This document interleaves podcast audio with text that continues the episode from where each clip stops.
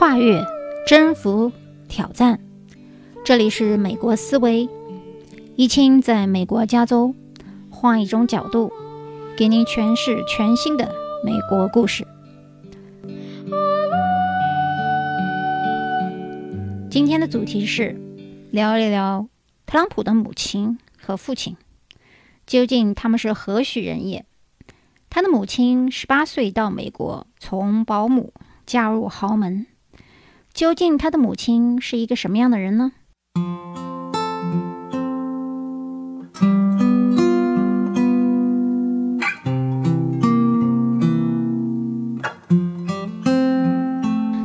普竞选一直到今就职，一路上他风光无限，而他那颜值很高的一家人啊，几乎都成了网红，尤其是他的大女儿伊万卡。但是今天呢，我们要给大家说一说的是川普的母亲，一个叫 Mary Annie McLeod 的女人。大家都知道，特朗普是一个富二代，那么他的母亲呢，其实并非出生于豪门贵族，而是来自于一个苏格兰遥远偏远农村的女儿。当然，这里面我们用的虽然是“偏远农村”这个词啊。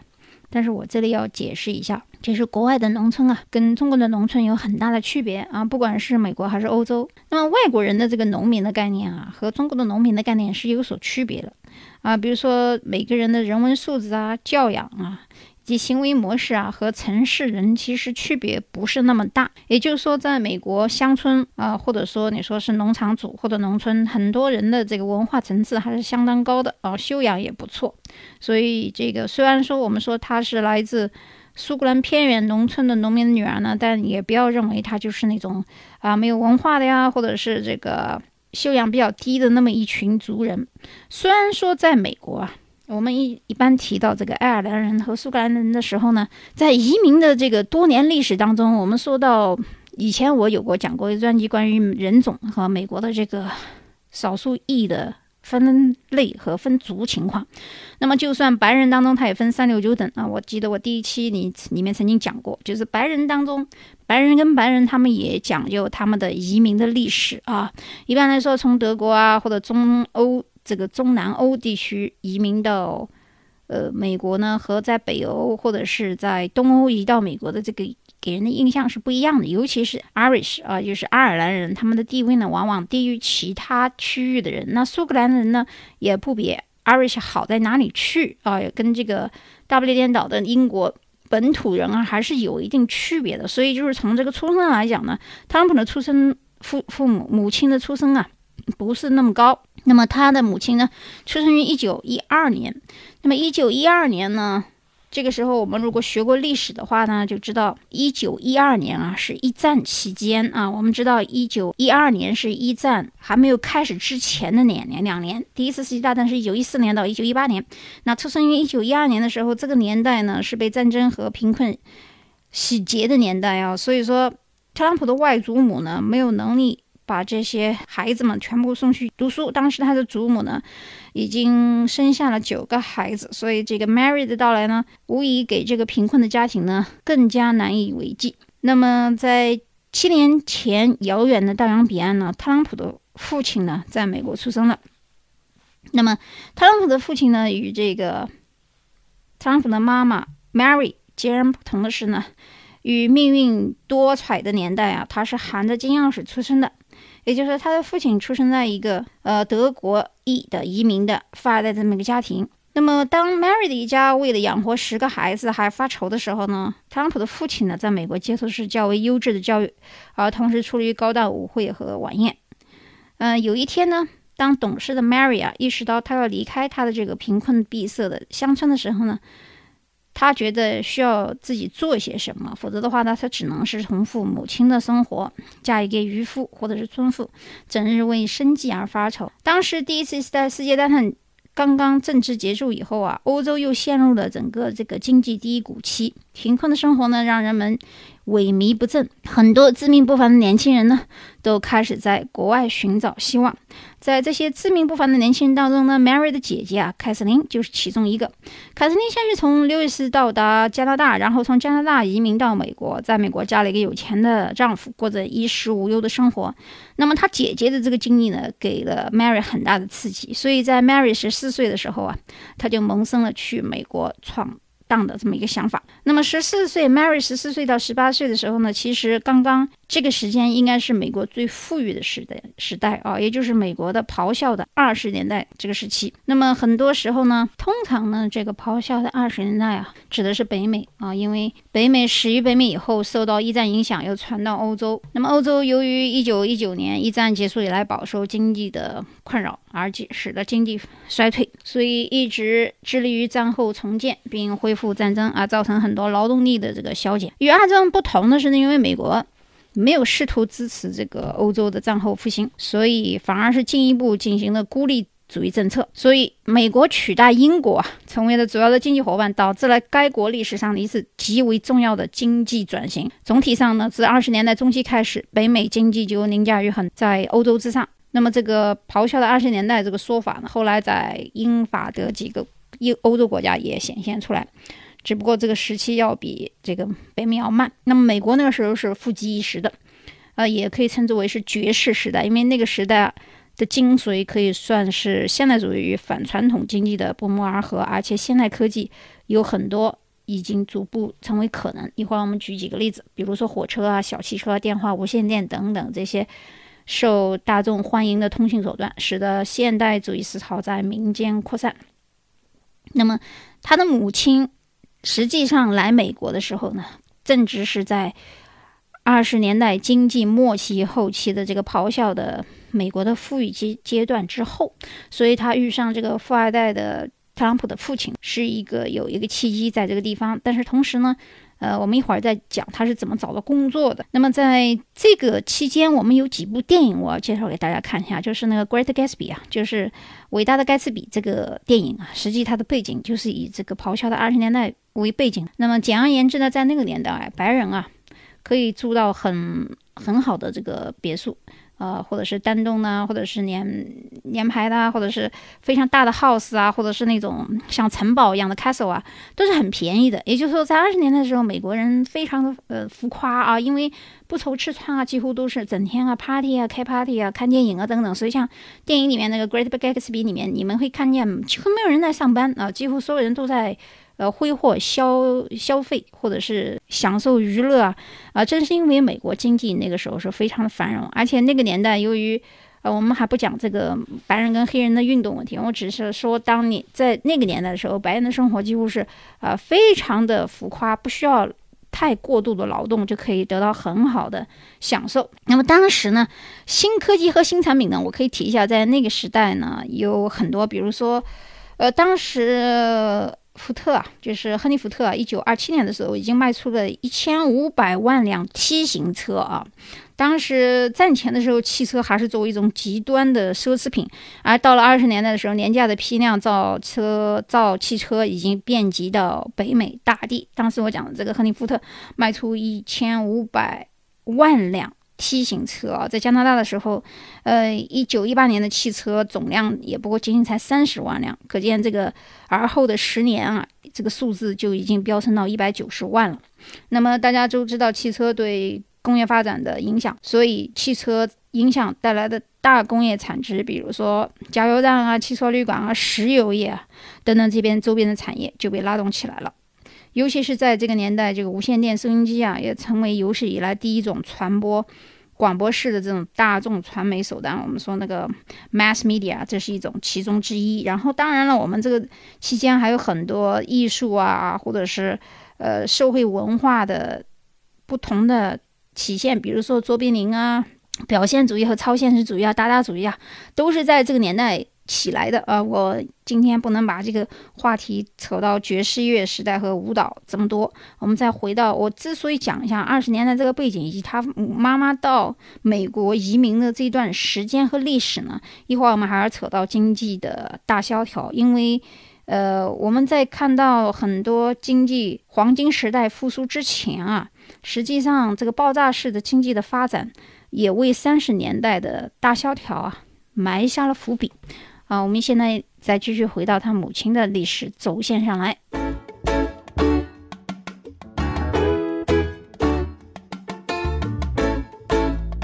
好，回到这个特朗普的妈妈 Mary 的命运轨迹。当时我们说，她十四岁的时候想就去美国了，而在这一年十八岁的时候呢，她姐姐凯瑟琳回娘家来探亲。那么刚过完十八岁生日的 Mary 呢，毅然跟随着姐姐踏上了去往美国的汽船。当时他口袋里面只带了离别前妈妈塞给他的五十美金。那 Mary 婷凭借的这一点钱呢，在 Lewis 岛上学来的英语呢，在美国找了一份虽然不算太光彩，但是还是挺不。不错的工作，就是在一个美国的富人家庭里面当保姆。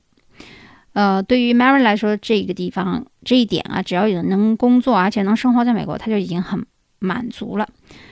然后呢，年仅十八岁的 Mary 的邂逅了二十五岁的里德里克。那么里德里克呢，也就是一会儿我们要谈到的，就是特朗普的父亲啊。那么这个地方我又要穿插一下，有人觉得说，哎呀，当当保保姆是不是以后灰姑娘就能？变成白天鹅呀啊，这是有历史背景和原因的。当然，保姆呢，在现代美国生活当中也分三六九等了。最高级的保姆呢，在非常富裕的富人家庭里面，有一种保姆呢，实际上和家庭管家有点接近啊，年薪可以达到十五万美金，相当之高啊，高达于相当于做计算机软件第一年毕业的生，或者是其他软件工程师的第一年的薪水可能还要高，因为这个高级。他也不叫保姆了，叫高级管家。他要做很多事情，比如说安排子女的上学的课程、接送家里面的佣人、用的饮食、计算机网络、家庭现代化、家庭家居的呃进出管理啊，这是非常高级的一种工作啊。听起来好像也是保姆，但其实它不是保姆的意思啊。然后剩下的那些保姆，比如说正儿八经做保姆。工作的喂奶的或者接小孩的都叫保姆，打扫卫生的都叫。所以说，现代生活当中，如果你真想是觉得保姆这个工作能够出人头地的话，也就只有那第一种，就是叫家庭管家了，也不能叫保姆了。那好，我们现在再看，呃，虽然说当时十八岁的 Mary。捕获了二十五岁的李德里克的心，但是好景不长的是呢，后来美国迎来了历史上最为严重的经济危机，也就是一九二一九二九年的。呃，股票大危机，大家都知道这个经济大萧条的历史。Mary 呢，也成为当时失业大军中的一员。后来呢，他就回到苏格兰呢，待了一段时间啊。那个时候是一九三四年，大概是他二十二岁的时候，他就回到了苏格兰，待了一段时间。但由于当时我们不是说他邂逅了里德里克吗？所以因为欣赏人的原因呢，两人又再次回到纽约。最后呢，两人在纽约最豪华的教堂结婚了。这就是 Trump 的父亲和母亲。那么婚后夫妇俩呢住在昆士兰的一个富人区。那么 Mary 呢积极投身于慈善工作，而尼德里克由于在地产上赢得大满贯，所以说他也一年生了五个孩子。特朗普是排行第四啊。那么这个五个孩子目前呢都各有成就，在其他领域都有。不俗的表现。那每一个实现阶层跨越的人呢，其实背后都有心酸的故事。那么从贫困的乡村到美国奢华的富人区，以及从保姆嫁入豪门呢，我们往往看到的是他风光的表面。而这个豪门，我要加一个引号。其实我们一会儿要谈一下 Trump 的父亲他的发家史啊，我们可以讲一些过程。嗯，不管是富人还是平民，还是中等层次、中等阶级人，其实都是讲究门当户对的。不管是中国还是美国，所以说。他们那个年代跨阶层的这个灰姑娘的故事呢，其实并不适用于现代当代啊。我们不要说是因为啊，我也去做个梦我遇遇见一个什么富翁，只是说当时我们要首先要看一下他特朗普的父亲，他究竟是不是富二代，他究竟究竟是不是豪门啊？那好，我们现在就来讲一讲特朗普的父亲。特朗普父亲呢，因为出生在是一个德国移民家庭啊，之前我们就不讲了。那么。呃，一九二零年的时候，他还是一个木匠，嗯，而且啊，到二零一九二零年十五岁的时候，他和他的母亲啊，就是特朗普的父亲的一些小雇主啊，或者是这个卖房子的人啊，做订单的这样一个刚刚的开始。然后呢，他的母亲呢，在贷款了八百美金以后呢，开始在一九二三年的时候，特朗普的父亲呢，在这个 Woodhaven 建立了他第一所房子，当时呢。建完以后，他售价呢，售到了七千美金，这是一次发家史啊。后来到了二十年代的后期，也就是当时我们讲的这个很重要的这个咆哮的二十年代的富裕区时候，他的父亲呢，在皇后镇啊，也就是当时呢那个地方拿了一块，嗯，三千九百九十美金的地。那么到了二十年代、三十年的时候，经济大萧条的中间啊，他帮助超市啊，和很大地方做了一些嗯这个宣传，然后卖了买了一些连锁店。那么这个连锁店呢，嗯卖掉这个连锁店呢，也为他进行了资本积累的第二次资本积累。那到了第二次世界大战的时候呢，枪夫的父亲呢，开始为这个海军啊人员啊，在东海岸呢建造一些这个 navy 的一些房子和这个公寓。嗯，那么这个地方有一个小的历史可以参差一下，也就是说，在美国，一般军方的这个 condo 和 house 啊。他在组建和买地和买卖的时候有一些不同的规定。那么，川普的父亲，呃，我不清楚他当时是怎么学到这些知识啊。当然，也许他们移民早也出生在美国，学的文化肯定是比我们这些新移民要了解很多。那即使是现在很多移民其实都不懂这些军队里面的一些呃内部的消息了。也就是说，在不管是 Navy 还是 Marine 还是这个 Army 啊，在给建造营房和买地的时候，价格往往很。低于很多，当然他们有很多规矩啊。他这个 house，比如说有一个命令或者是两个命令的话，到了军队的区域的时候只卖一半的价，但是地地皮他拿下来的时候，可能价格要比这个还要低。所以这是他父亲的一个发家的很重要的历史啊。我在查看他们的档案的时候，然后后来呢，呃，不断的由于他的资本积累，进行了租赁和买卖这个房屋，进行房地产的交易。到一九五四年的时候呢，他的父亲已经在这个美国议员会的。审查调查的过程当中，包括他建筑的一些其他呃地区的一些 beach heaven 的一些建筑费里面，已经达到三百七十万美金这样一个获利的情况。那么后来呢，也有很多的验证啊，就是包括他父亲是怎么样滚动资产进行房屋的租赁，这些我们就没必要讲了。反正就是说，最后他父亲是在呃房地产交易当中赚了很多的钱。最后呢，呃，这样我们就到最后的时候，他已经成为一个为当时在曼哈顿为联合国工作这样一个情况，这是他的父亲的情况。那么我们从，当然呢，有一些小道消息说的，小道消息说他父亲在这个一九二十年代的时候，据说，当然我不知道他是真的，就是说他是在这个战时的时候为这个妓女啊，他们是开这个什么，呃。色情场所的这个消息当然是这个小道消息，我不知道他是真的假的。只是这样说呢，就是说大家看一下他的父亲的发展史和他母亲的发展史。其实他的父亲呢，谈不上是个豪门，应该只能算是就是一个得意家庭，正常通过自己的这个劳动，然后进行房地产交易发家致富的。那么他的母亲呢，与他的父亲邂逅以后，结婚以后呢，我们也谈不上是这个灰姑娘变的。白天鹅的故事，因为这个门不当户不对的事情啊，一般在战时之前是可以的。我们看战后，不管是总统家族还是平民百姓，一般都会门当户对的啊，不会是门不当户不对的。你这种门不当户不对的事情，一般很少发现。所以我们在讲这些所谓的励志史的时候呢，我希望大家不要进入一个误区啊，就是觉得好像啊，我也去当保姆，我就能嫁入豪门了啊，没有这个说法啊，不要想得太天真啊。嗯，这个很多的有历史的原因啊，有一些这个。偶遇的原因，当然我们也不能说，因为这个很多，我看有一些网上的评论说，女人一辈子就是一定要嫁好一个男人啊。这个话呢，两面性都有，有哲理的一面，也有悲哀的一面啊。我们就看你们怎么怎么去理解这句话啊。所以说，我们就看看他们的这个历史呢，大家可以了解一下美国的一些。真实的情况，然后我很想说的一句话就是说，这位川普的妈妈呢，Mary 是在二零零零年的时候在美国去世了，享年八十八岁。那么当时十八岁的 Mary 可能永远也想不到，在她小心翼翼地跟随姐姐踏入美国本土的那一刻起，她的扭转的不是自身的命运，而且更是影响了若干年后的美国历史。哈，我们的今天的故事呢就讲到这里，我们下一期再见。